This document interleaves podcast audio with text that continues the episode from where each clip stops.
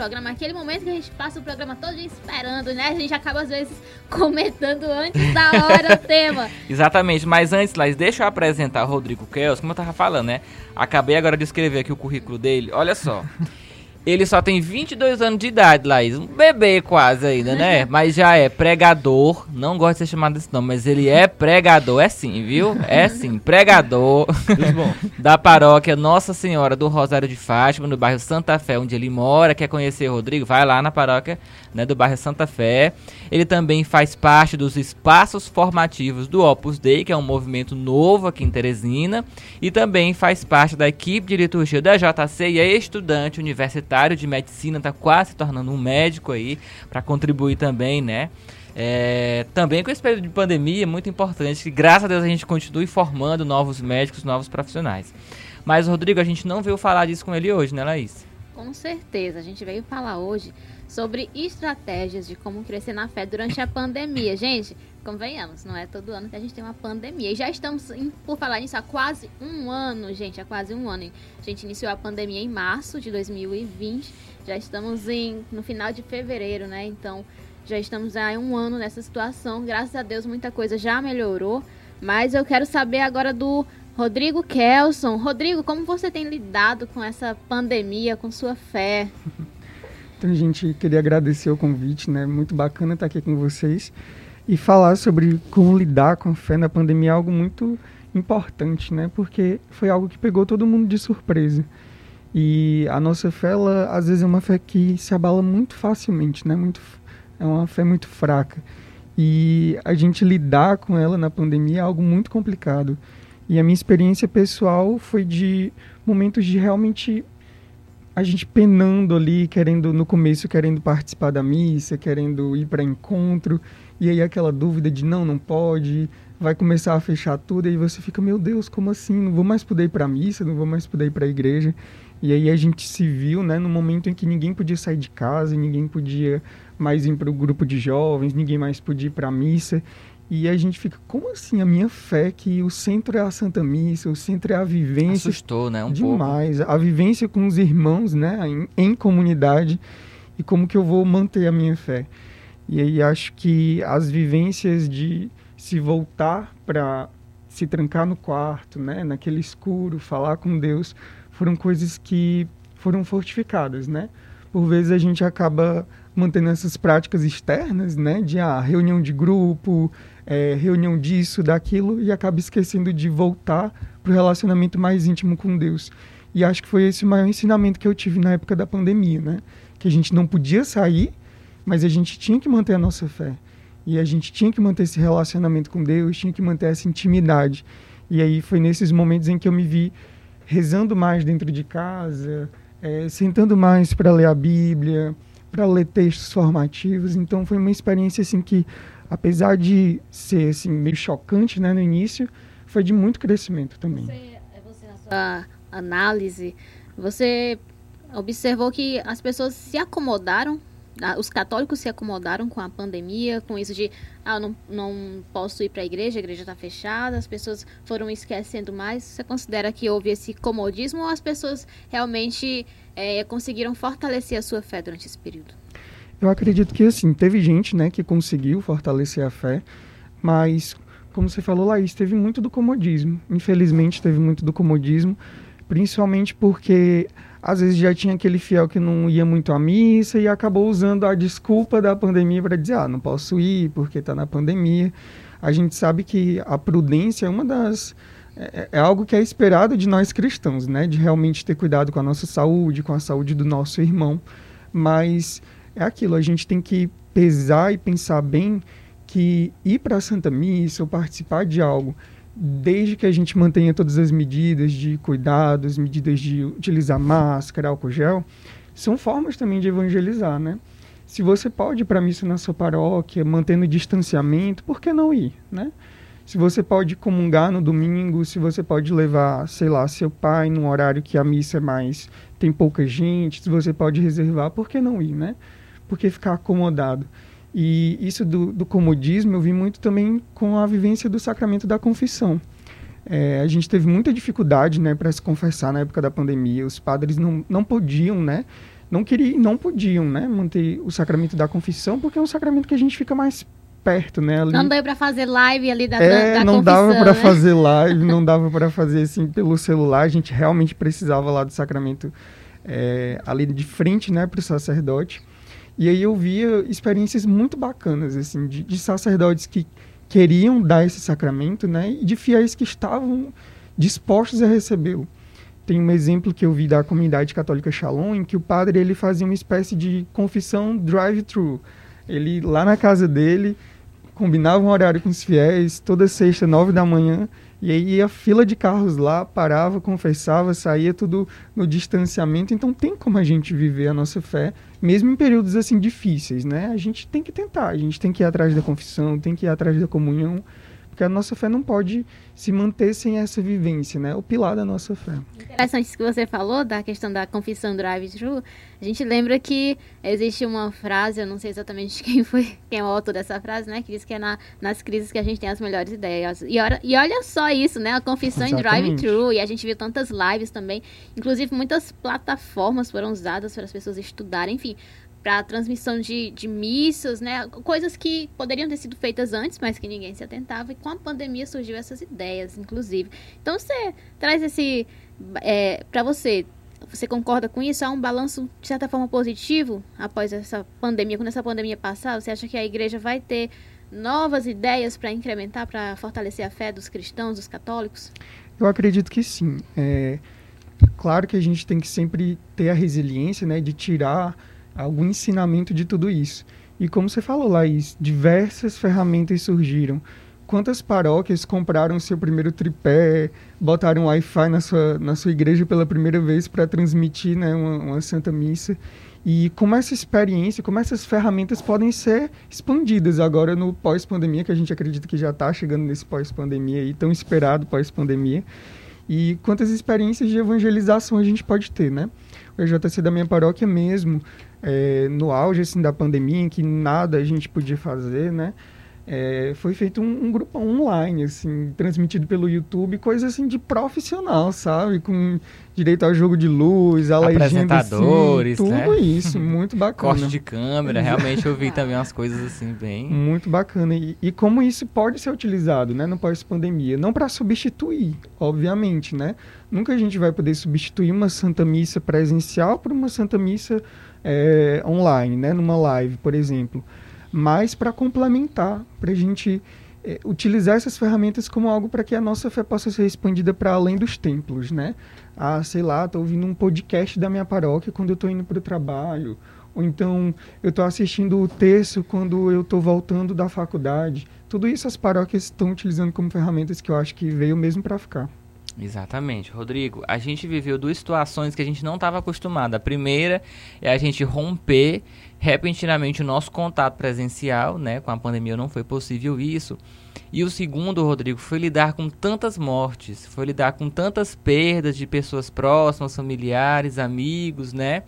E isso, de um certo modo, se torna um pouco banal, né? Tipo, ah, morreu mais gente, morreu todo dia no jornal, mortes, mortes, as mortes só estavam virando números, né? E aí, não sei se você que está nos ouvindo teve essa experiência de perder alguém próximo, perder algum familiar. Então, assim, são, são duas situações muito complexas, né? A gente tinha Sim. uma vida, é, digamos, normal, tínhamos a nossa rotina, de repente a gente não pode ter mais contato, de repente algumas pessoas começaram a, a morrer, perdemos algumas pessoas. Como é que fica a fé nisso, Rodrigo? Porque assim, é difícil. Se já era difícil antes, sem tantos problemas, imagine agora com todas essa, essas situações repentinas, o medo que ficou instalado no ar. Estamos voltando, mas ainda existe o medo, ainda existe essa insegurança, ainda temos a dor, né? Ainda sentimos essas dores da morte. Como é que a gente pode, mesmo assim, encontrarmos forças para continuarmos nossa fé? Então, eu acho que o mais importante é a gente ouvir aquela tendência natural que todo mundo tem de procurar Deus, né? É, todo mundo tem essa tendência natural de, de buscar uma explicação para a vida, buscar uma explicação para a morte. E isso é próprio nosso, do ser humano, né? E algo que a gente vai encontrar no fortalecimento e no crescimento da fé. Isso das perdas que você falou, elas são realmente muito importantes, abalam muito a gente.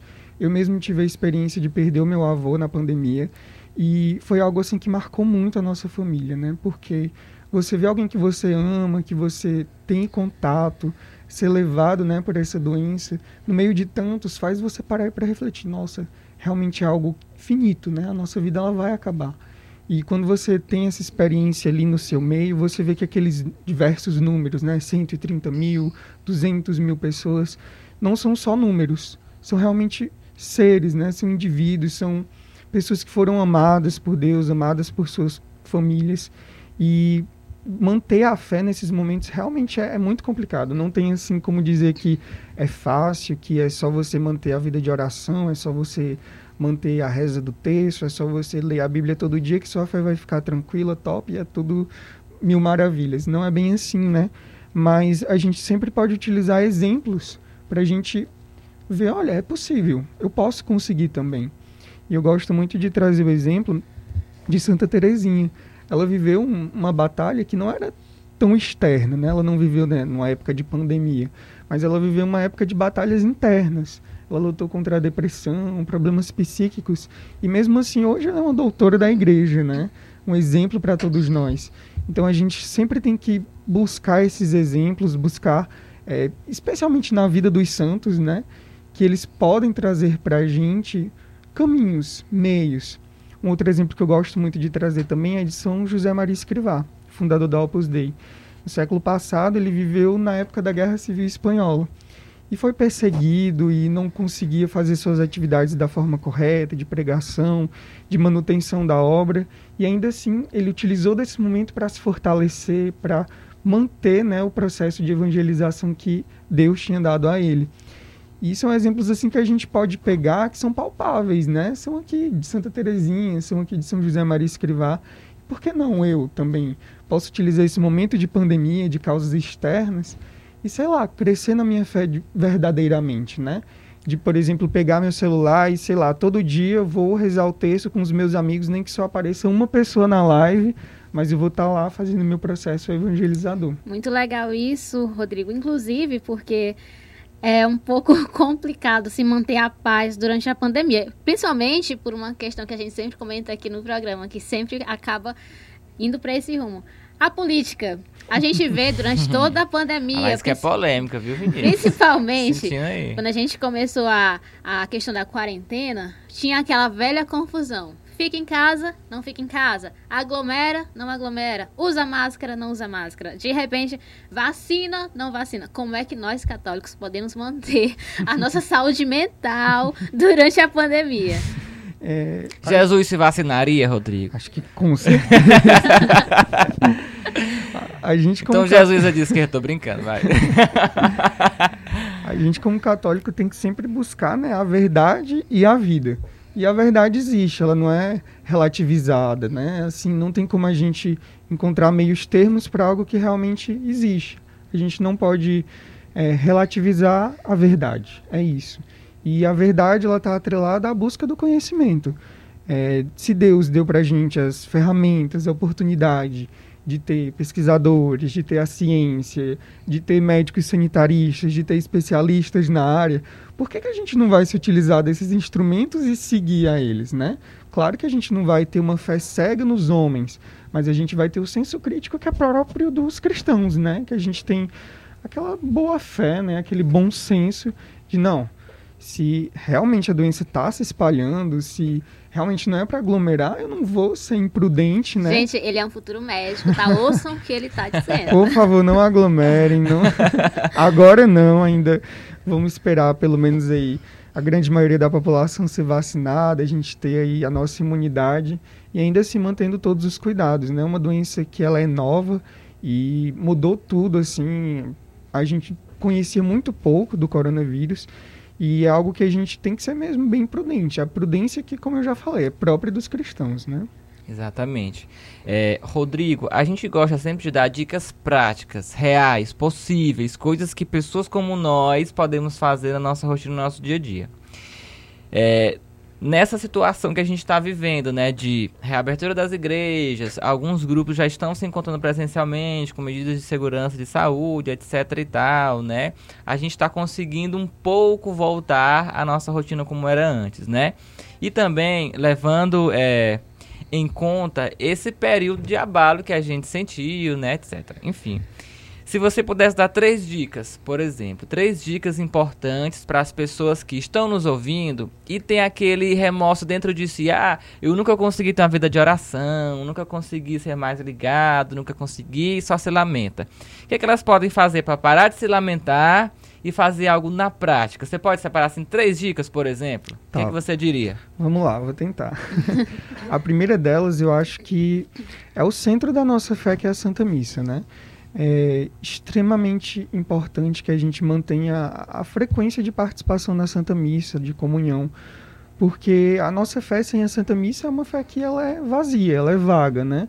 Ela não tem a, o seu intuito final, que é a nossa comunhão com Cristo, a comunhão verdadeira.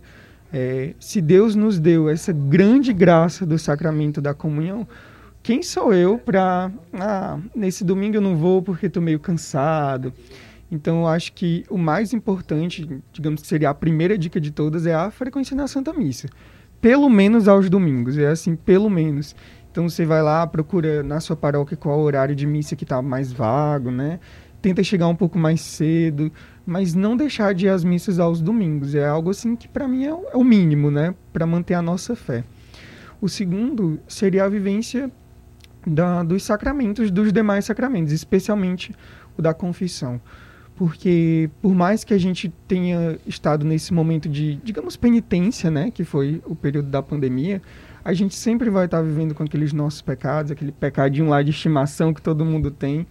E a busca do sacramento da confissão é, é exatamente aquilo que vai nos dando força diária para se manter, para se manter nos caminhos retos, né? Então, se você está muito tempo sem se confessar, ou então não, não tá, tá ali meio pendente, não sabe se se deve confessar ou não, procura, lê algum documento, joga lá na internet. Por que devo me confessar?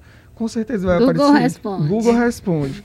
Com certeza vai aparecer alguma coisa do Padre Paulo Ricardo, algo do tipo. E aí você vai lá, dá uma olhadinha e vê o quão belo é esse sacramento, né? E procure, vá se confessar. Toda a paróquia já está tendo confissão.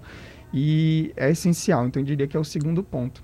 E o terceiro, uma coisa assim bem prática, né, para o dia a dia. Muita gente tem dificuldade para rezar, né, no dia. Diz que ah, não tenho tempo, eu acordo cedo, já vou para a faculdade, quando eu chego eu chego cansado, vou almoçar, depois tenho que estudar, depois vou para o trabalho, quando penso que não, o dia já deu 10 e meia da noite, tenho que dormir para amanhã começar tudo de novo. E eu acho que a gente tem que sempre manter a, o nosso centro, né? Todas essas coisas, trabalho, estudo, são periféricos o nosso centro tem que ser a nossa fé, tem que ser a nossa intimidade com Deus. Então, se você tem essa dificuldade de, sei lá, dedicar 30 minutos de oração, que é algo já tão pouco, né? O que eu gosto muito de fazer é a leitura da Bíblia. E eu digo sempre, cinco minutinhos. Foi um amigo meu da, da Opus Dei, Matheus deve estar assistindo aí, ele me falou que uma das práticas né, do, do, plano de vida é exatamente a leitura diária da Bíblia, do, do Evangelho. E se você for parar para pensar, cinco minutos num dia é muito pouco tempo. Cinco minutos é você aqui no Instagram vendo o feed, né? E passa voando. E, e passa assim. E aí você viu 30 postagens, não lembra mais nem da primeira que você viu. e se você tirar cinco minutinhos, pode cronometrar, cinco minutinhos por dia, lendo os evangelhos, você vai ler muito dos evangelhos em pouco tempo. E é uma vivência assim que você vai crescendo e você nem percebe. Vai fluindo naturalmente. Então é, é uma forma oracional, né? Conhecer aquilo que Jesus quer dizer para a gente no Evangelho, conhecer a palavra mesmo. A gente às vezes é muito é muito desleixado assim, é, né? Com, meu Deus, é, a gente tem a Bíblia, tem toda aquela graça de conhecer a Deus e aí a gente acaba não, não lendo, não, não se inteirando mais. Então, cinco minutinhos por dia é, é o mínimo e dá certo. Muito importante. Inclusive, falando em dicas, né? Depois, quando encerrar o programa, eu vou querer que você me ensine aí como a gente pode usar máscara e óculos sem embaçar. Gente, eu sofro. Aqui eu é um milagre, viu, gente? É um milagre. Não sei como tá. milagre só acontece com médicos, né? Sabe você ver? E só na FM Verona, tá, gente? Só aqui que acontece. Olha aí. Minha gente, eu queria agradecer ao, ao Rodrigo por ter participado conosco. A gente queria falar a manhã toda com ele, mas infelizmente a gente tem um tempo pra acabar esse programa, oh. viu? Tá aqui nossa reivindicação. Sempre quando o assunto é bom, o tempo é, passa muito rápido. Vinícius, muito obrigado pela participação de hoje. Obrigado. Até mais, gente. Laís, próximo sábado a gente se encontra, né? Isso mesmo, gente. Quando eu não posso vir para o estúdio, estou sempre aí na reportagem, tá bom? A correspondente do Disseu aí.